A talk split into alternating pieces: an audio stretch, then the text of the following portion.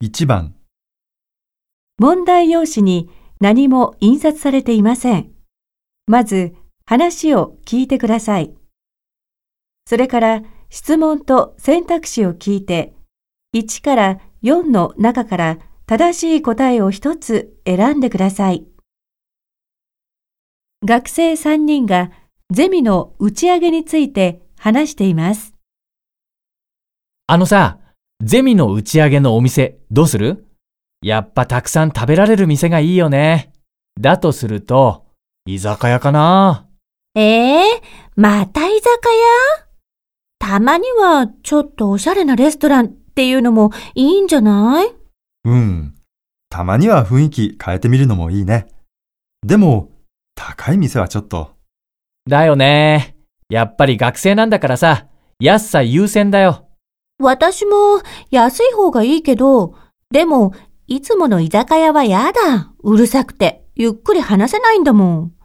たまには落ち着いて、みんなと話したいんだよね、私。でも、静かすぎるところで、さあ話しましょうっていうのも、かえって話しにくいんじゃない？俺は、料理の量が多いところじゃないと満足できない。難しいね。あ、そうだ。駅のそばに新しくできた居酒屋、個室があるらしいよ。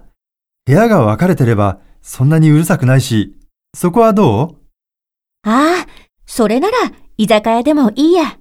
じゃあ、そうしよう。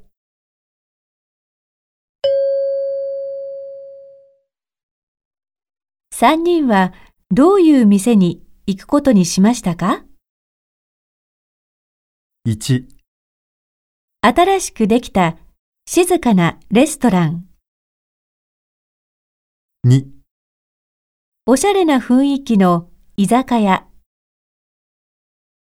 3、値段の安い居酒屋。4個室がある新しい居酒屋。